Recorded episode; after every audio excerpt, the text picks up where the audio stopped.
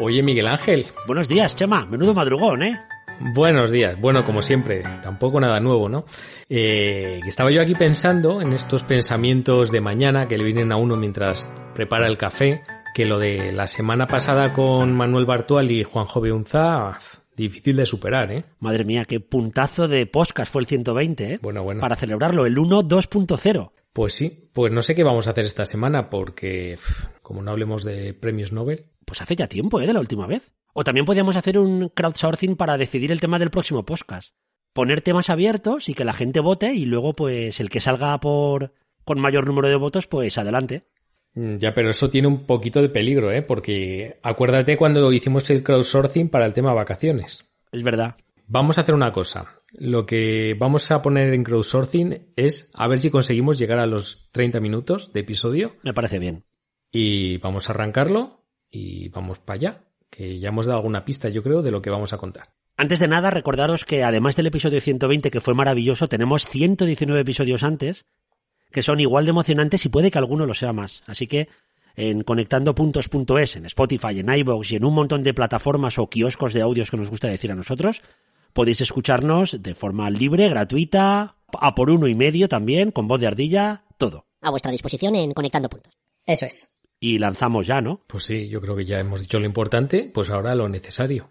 Pues eso es de octubre, año 2020, este año que todo el mundo quiere que acabe ya. Y de hecho lo celebraremos bien en Navidad. No sé cómo, pero lo celebraremos nosotros por lo menos. Y bienvenidos al episodio 121 de Conectando Puntos. 2 del 10 del 2020.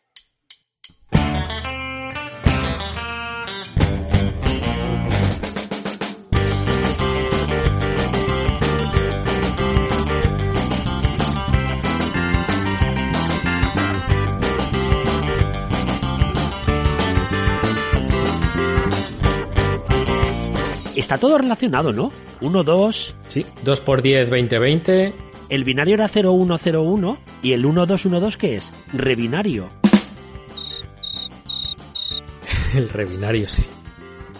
A estas horas de la mañana no, no, no las pillo, Miguel Ángel, pero no tengo esa agilidad mental que tienes tú. ¿Te levantas con una chispa? Sí, sí, justo, justo esta semana estoy chisposo total, desde luego. La verdad es que, que, sí, que están confluyendo muchos astros, pero bueno, ya sabes que este es el podcast de la serendipia, pues en el que confluyen la innovación, la salud, la tecnología y el hacking, que hace mucho que no hablamos de hacking, ¿verdad? El hacking y el podcasting, por supuesto, que al final es la base de todo lo que hacemos. Oye, y hablando de podcasting, eh, hay que contar lo que se nos ha ocurrido. Madre mía, que es una idea espectacular, súper, súper pimpolla. A ver, Chema, cuéntala, que tú la cuentas mejor que yo.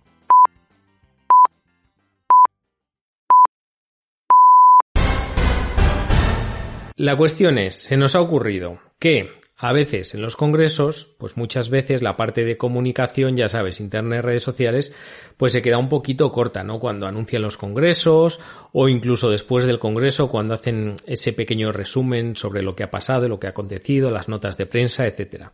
Y nosotros que somos, pues, iba a decir unos genios, pero no lo somos, unos artesanos del podcasting, pues se nos ha ocurrido que podríamos llevar esa parte de presentación o esa parte de resumen pues al podcast, ¿no? Y por qué no hacer un podcast de presentación de un congreso o de un evento en el que, bueno, pues contemos qué va a haber en ese congreso, quién va a participar, qué temas se van a tocar, por qué son importantes y por qué no redondear el congreso con un podcast final tipo resumen, pues en el que se cuente todo lo que ha pasado y bueno, pues no sé, siempre hace a la gente a siguientes congresos. ¿Qué te parece? O incluso un podcast eh, al finalizar cada día para que al día siguiente, cuando vas al trabajo o, o, vas al congreso, si es presencial, pues puedas escuchar en 3, 4, 5 minutos un resumen de lo mejor del día anterior del, del congreso. Eso ya sería, vamos. Y como se nos ha ocurrido a nosotros, pues, pues nos ofrecemos, ¿no? A hacerlo. Exacto. Al que lo quiera hacer. Tenéis toda la información en conectandopuntos.es, que veréis que habrá una pestaña que pone servicios y directamente pues ahí tenéis toda la información de, de esto y de más cosas que vamos a lanzar a partir de ahora desde el, el imperio Conectando Puntos. Esto, esto va a ser un no parar que, que me río yo de Facebook, de, de Instagram, de, de, Telegram, de TikTok, de todo. Exacto. El podcasting, a partir de ahora, para arriba. Y vamos a empezar hablando de los premios Nobel. Bueno, Nobel no del todo, ¿no? No, casi. Casi. Casi. Los que nos gustan. Llevamos ya dos o tres años hablando de los premios antinobel o los premios IG Nobel. Los que montan los del, eh, los de investigación improbable, ¿no? Esas, esas investigaciones, esos estudios que se publican y se lanzan y que te hacen reír, pero a la vez te hacen pensar. Porque son, ¿podríamos llamarlos frikis, Chema? Sí, son los premios gamberros, los premios frikis, los premios out- outsiders de la academia, que en este caso pues no sean por grandes o enormes reconocimientos o, o cosas que han pasado en la ciencia, sino por cosas puntuales, bueno, pues que han sido curiosas y llamativas y que, y que se lo merecen. ¿Tú sabes que el premio es un billete de varios millones de dólares etíopes que valen como medio euro? ¿Así? no lo sabía. Algo, algo de esto leí. Oye, pues podían dar bitcoins. Pero eso ya valdría dinero. Entonces ya nos apuntaríamos. ¿Hay que apuntarse para esto o te lo dan así un poco? Y luego te lo dan, el tema es publicar. Todo lo de siempre. O sea, que hay que publicar algo con fundamento. Exacto. Por ejemplo, como ese japonés que se hizo una colonoscopia a sí mismo y que nos encantó el año pasado. Sí, sí. O el psicólogo, acuérdate que demostró que sujetar un bolígrafo con la boca nos hace sonreír. Sí, que ya lo comparamos con cuando los perros están tristes y agachan la cola, pues le levantas la cola y en teoría, pues se ponen a sonreír. ¿Verdad, Chema? Claro. ¿Qué se siente? Pues no, no sé, eh, sí, estoy sonriendo. ¿Hacemos así un podcast? A veces parece que hablamos así y no tenemos el lápiz en la boca, pero bueno. Bueno, vamos a ver. Redoble, Chema, redoble. Venga. Toca redoble. Empezamos con un redoble porque estos son los premios IG Nobel del año 2020. Y cualquier día, ojo, ojo a esto, cualquier día los damos en directo y en streaming. No digo más. Y los iremos comentando. Empiezo con el primero, que este yo creo que, no- que te va a gustar. Venga, atacamos con el primero. Sí. Resulta que han descubierto que los cuchillos fabricados a partir de heces humanas congeladas no cortan bien. ¡Oh, Dios mío! Que no cortan bien. No cortan bien. ¿Tú te acuerdas de la serie aquella de cazadores de mitos, los Mythbusters? Sí. Que por cierto murió uno de ellos, uno de los presentadores falleció. Pues este investigador quería desmentir una leyenda urbana de un inuit que ante la falta de recursos tuvo que congelar sus propias heces para fabricarse un cuchillo y así poder matar animales y alimentarse. Y lo hizo un investigador, lo, lo replicó y se dio cuenta que el, que el cuchillo a partir de heces humanas pues no corta. Eh, bueno, eso es un poco relativo, porque yo creo que no conocen el canal de YouTube de Kiwami, Kiwami Japan. ¿Tú lo conoces? No. Pues mira, es un canal de YouTube que os vamos a dejar la- el enlace en las notas del programa de un japonés que lo que hace es fabricar cuchillos súper afilados con todo tipo de materiales. Pero cuando digo todo tipo es todo tipo, o sea, papel de aluminio, vale, es aluminio, pues puedes hacer un cuchillo, ¿no? Eso entra dentro de lo normal.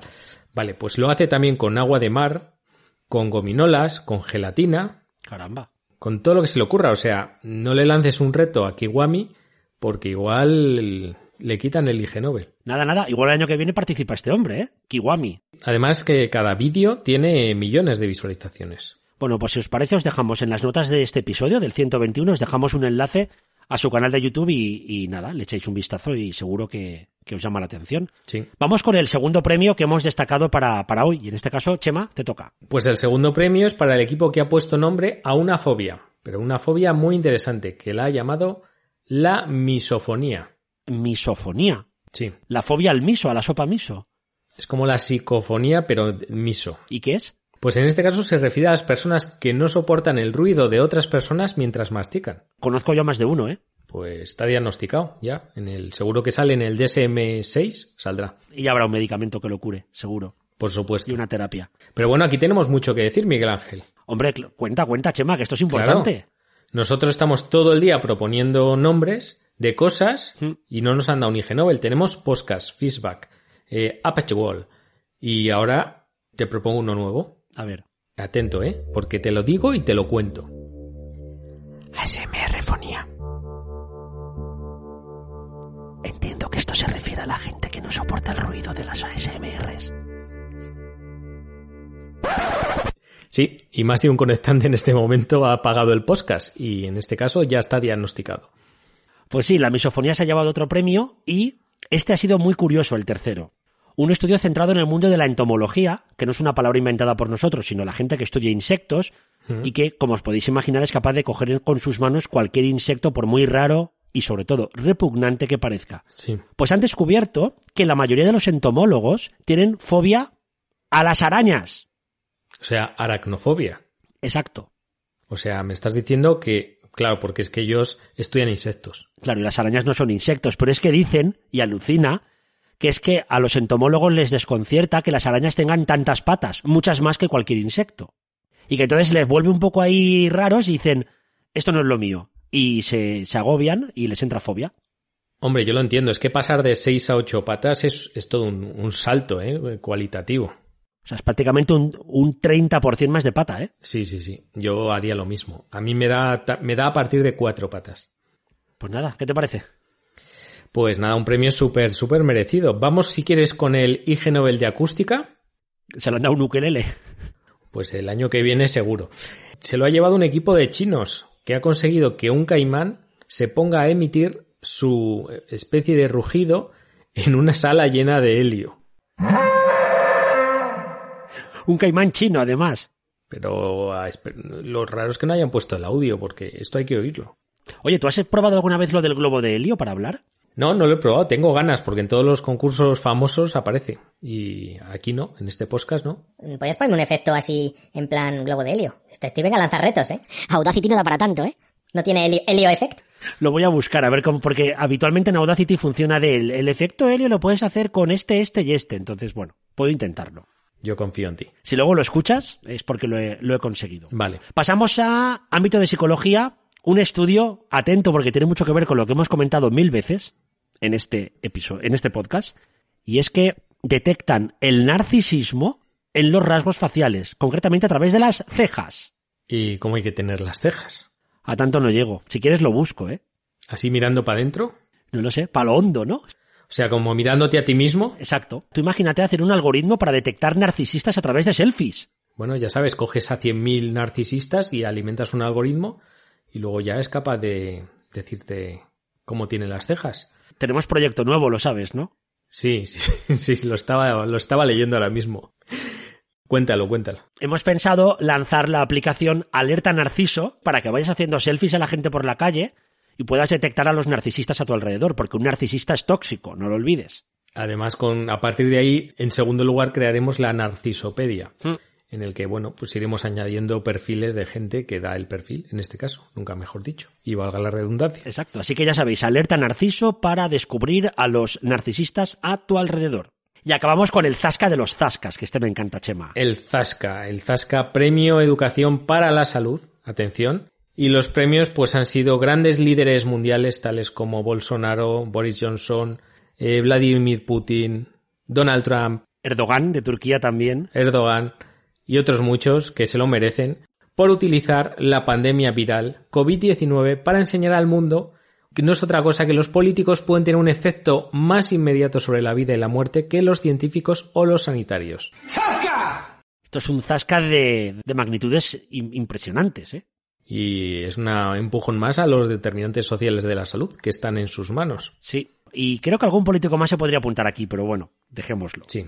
Vamos a dejarlo ahí porque ya sabes que luego nos salen haters por todos los lados. Tenéis en la web que os vamos a dejar de la gente del IR, de los Improbable Research, Improbable research.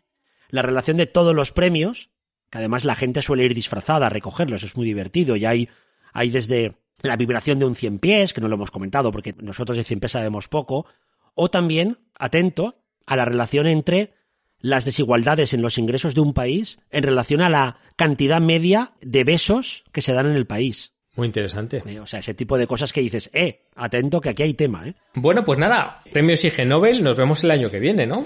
Sí, el año que viene, o igual hacen una edición especial COVID. Son capaces, ¿eh? Sí, seguro que sí. Hay cada preprint por ahí que da miedo. Hay mucho nominado. Sí. Bueno, pues oye, eh, ¿qué te parece si damos un salto? En este caso nos elevamos a través de nuestro ascensor conectante porque esta semana tenemos caso. ¿Tenemos ascensor? Sí, sí, Qué sí. bien, oye. ¿Cuánto tiempo sin tener un ascensor conectante? Ya sabéis, la sección en la que podéis contar en dos minutos o un poquito más vuestros proyectos, vuestras ideas, vuestras locuras, lo que queráis. O un poquito más, ¿no? En dos minutos, Miguel Ángel. Dos minutos. Vale. Bueno, pues en este caso nos acompaña esta semana nuestra buena amiga Olaya Trigas, que es enfermera, experta en ostomías y que acaba de lanzar un proyecto emprendedor muy pimpollo que se llama Okurae, cuidando al bienestar de la persona ostomizada. ¿Qué te parece? Además, mañana es día 3 de octubre. Claro. Claro, el Día Mundial del Paciente Ostomizado. Viene perfecto lo de Olaya. Pues sí, pues nada, la subimos al ascensor y bueno, pues que nos cuente un poquito, ¿te parece? Perfecto. Pues venga, Olaya, dentro ascensor.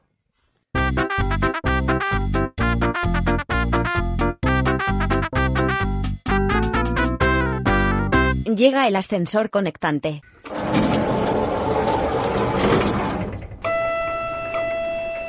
Soy Olaya Trigas, enfermera experta en el cuidado de las personas con una ostomía digestiva urinaria y fundadora de Ocurae Cuidando el Bienestar de la Persona Ostomizada.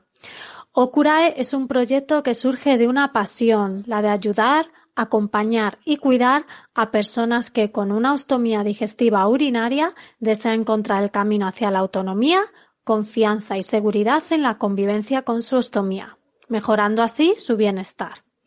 También surge de un entusiasmo el de la formación y enseñar conocimientos sobre ostomía a profesionales sanitarios para que desde su ámbito de actuación puedan guiar a estas personas hacia su bienestar y hacerles la vida un poquito más fácil. En este proyecto he decidido promover y apostar por la salud digital para que tanto personas ostomizadas, familiares, cuidadores y profesionales sanitarios puedan consultar información fiable de forma fácil y accesible puedan resolver dudas, miedos, temores que acompañan el día a día en la convivencia con la ostomía y encuentren en el medio digital un lugar para cuidarse, para crecer, para conectar, comunicarse y caminar hacia el bienestar con una ostomía. Es muy interesante lo que cuenta Olaya, ¿eh? Sí, además que Olaya es una es una chica además que se ha formado, ha estado un año formándose en marketing digital, eh, redes sociales, copywriting, marca personal, o sea, Caramba. lo tiene todo para triunfar con este proyecto. O sea, que une la parte enfermera con la parte de contenidos y de internet, que eso siempre viene bien, un poco para difundir y para y para mejorar los proyectos. Así que, Pues sí. ya sabéis, tenéis toda la toda la información escuchando este extensor y también os dejaremos su enlace a su proyecto a Okurae en nuestra web. Eso es. Pues muchas gracias, Olaya, por seguir abriendo caminos.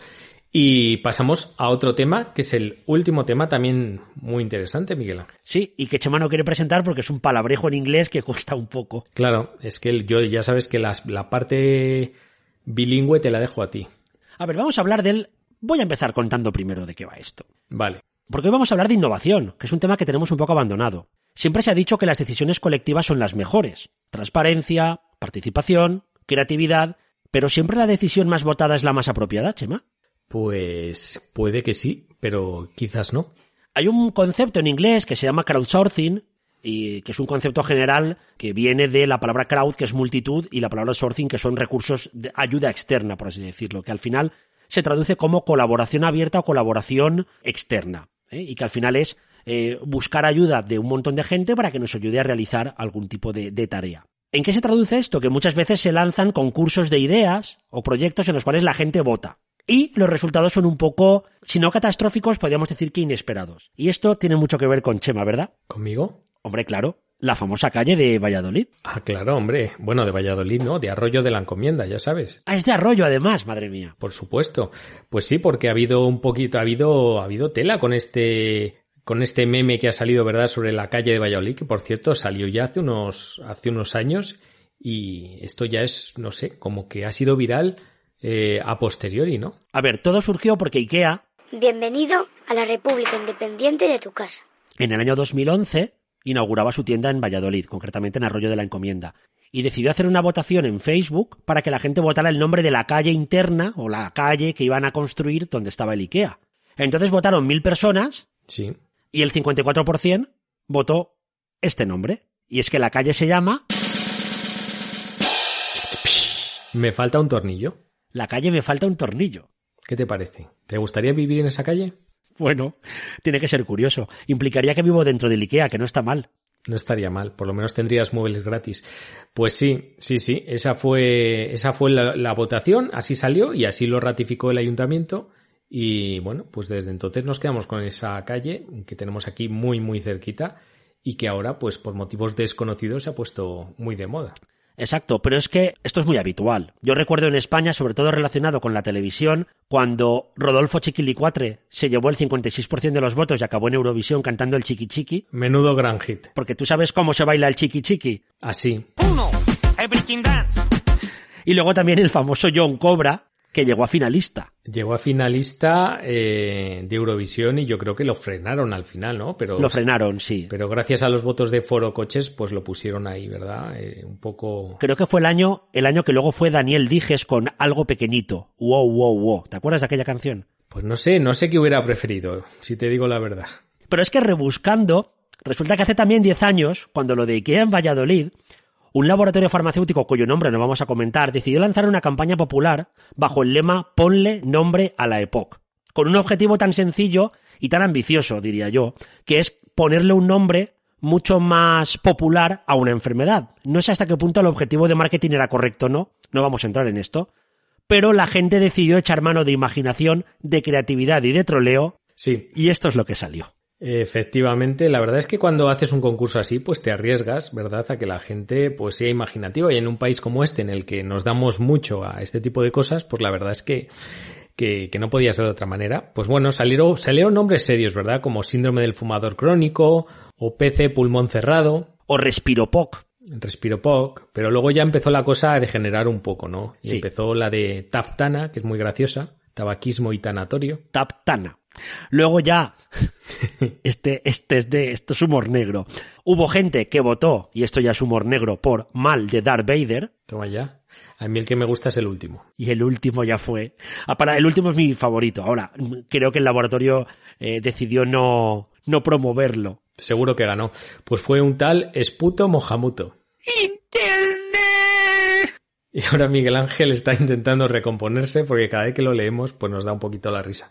Pero la verdad es que hubiera ganado este, hubiera estado bien si hubiera ganado, ¿no? Sí, seguro que la mayoría, igual los millennials no tanto, pero en Juto Mohamuto fue un personaje de dibujos que creó Joaquín Reyes en la serie Muchachada Nui y que bueno, siempre estaba conectado a internet.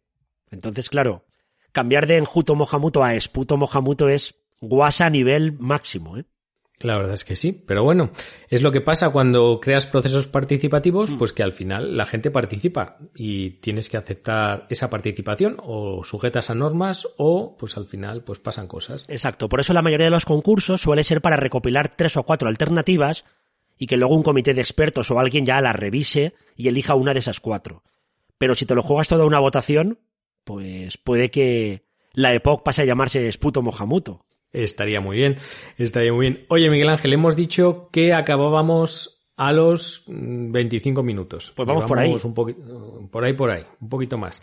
Así que venga, si quieres, vamos a cerrar con la herramienta o web del día y recomendamos una aplicación, una herramienta web en este caso, y cerramos el programa. ¿Qué te parece? Me parece perfecto porque además es un tipo de webs y de aplicaciones que yo personalmente, y sé que Chema también utilizamos mucho, que son aplicaciones que nos ayudan a diseñar pues memes, gráficos, Sí. etcétera, ¿eh? medios para difundir cualquier tipo de mensaje o con los que difundimos el fin de semana nosotros el podcast, por ejemplo. Sí, porque bueno, ya, ya hemos comentado alguna vez y hemos hablado de alguna de ellas, como Canva, como Over, aplicaciones que, bueno, que se utilizan para este fin, pero es que ha caído en nuestras manos una aplicación que nos ha gustado mucho, porque yo creo que está muy currada. En este caso no es una aplicación, sino más bien una página web, una interfaz eh, a través de página web o a través del móvil, pero no deja de ser web y está muy muy cuidada, con lo cual la experiencia es muy buena y, se llama edit.org.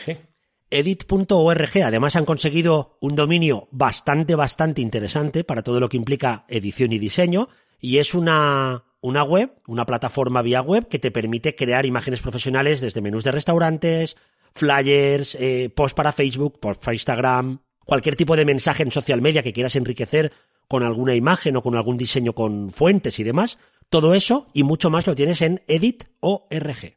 Pues sí, nosotros la vamos a empezar a utilizar ya para las publicaciones del podcast. Y bueno, pues iremos subiendo resultados a ver qué os parecen. Y bueno, pues como todo tipo de aplicaciones, pues mm, es una aplicación, en este caso web, que es eh, que tiene un plan gratuito con ciertas limitaciones, pero bastante, bueno, incluye bastantes imágenes libres, con lo cual da para mucho. Y luego, pues tiene otras opciones de pago, pues tipo Premium o Premium Teams, pues para si quieres explorar más o, o acceder a todos los recursos, pues mm, poder hacerlo.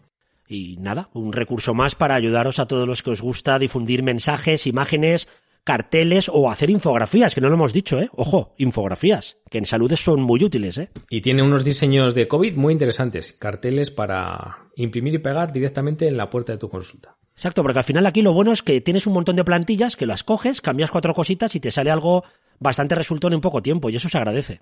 Pues sí, muy rápido y muy visual, muy pimpollo. Pues nada, Miguel Ángel, oye, hacemos un resumen rápido del programa de hoy y nos vamos, ¿no? Perfecto, pues empezamos eh, hablando hace ya unos cuantos minutos de los premios IG Nobel. Sí. Que voy a resumiros tres palabras de los principales premios: heces, misofonía y arañas, por ejemplo. Y Putin. Y Putin, sí. Eh, hemos tenido un ascensor conectante muy interesante con Olaya Trigas mm, sobre su nuevo proyecto Okurae. También hemos hablado de la aplicación móvil Alerta Narciso, en breve en vuestras plataformas. Efectivamente, y bueno, pues tenemos esa innovación colectiva a través del, del crowdsourcing y bueno, pues hemos visto los riesgos que tiene de cara a si queréis lanzar campañas de estas, pues que tengáis cuidadito porque os pueden salir cosas muy graciosas. Sí, y hemos acabado hablando de la herramienta edit.org, edit.org, que eh, la tenéis disponible en su modalidad free o si queréis pagar, pues para hacer cualquier tipo de diseño, infografía y demás y que creo que es bastante interesante. Pues sí. Pues nada, Miguel Ángel, oye, un placer como siempre, otra semanita que se nos va volando, otro viernes que empieza, porque ya sabes que grabamos a primerísima hora de los viernes. Sí. Y nada, si quieres la semana que viene, pues buscamos algún tema y se lo contamos a nuestros amigos conectantes. ¿Cómo que si quiero? Lo necesito. Esto es vida. Esto es vida. La verdad es que lo disfrutamos un poquito. Sí, nos lo pasamos muy bien. Esto ha sido todo por hoy en el episodio 121 de Conectando Puntos. Ya sabéis que podéis invitarnos a un café o una infusión a través de buymeacoffee.com barra puntos y ahí pues nos echáis una mano para que Chema y yo tengamos micros nuevos y ese tipo de cosas. Sí. Ah, y tenemos nuestro nuevo proyecto Podcastea tu Congreso, o no sé, ya le pondremos algún nombre. Sí. Pero bueno, ya sabéis que si queréis que hablemos de vuestro congreso al principio, durante o al final, pues lo tenéis que contactar con nosotros y lo haremos encantado. Exacto. Así que esto es todo por hoy. Nos vemos la semana que viene. Un poquito más y quién sabe, igual un poquito mejor. Siempre mejor. Hasta luego. Adiós.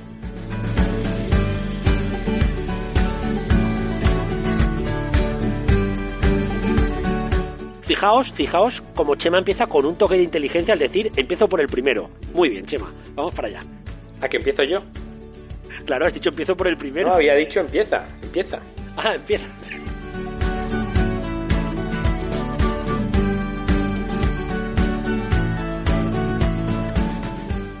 Y esto ha sido todo por hoy, por el, para el HAR,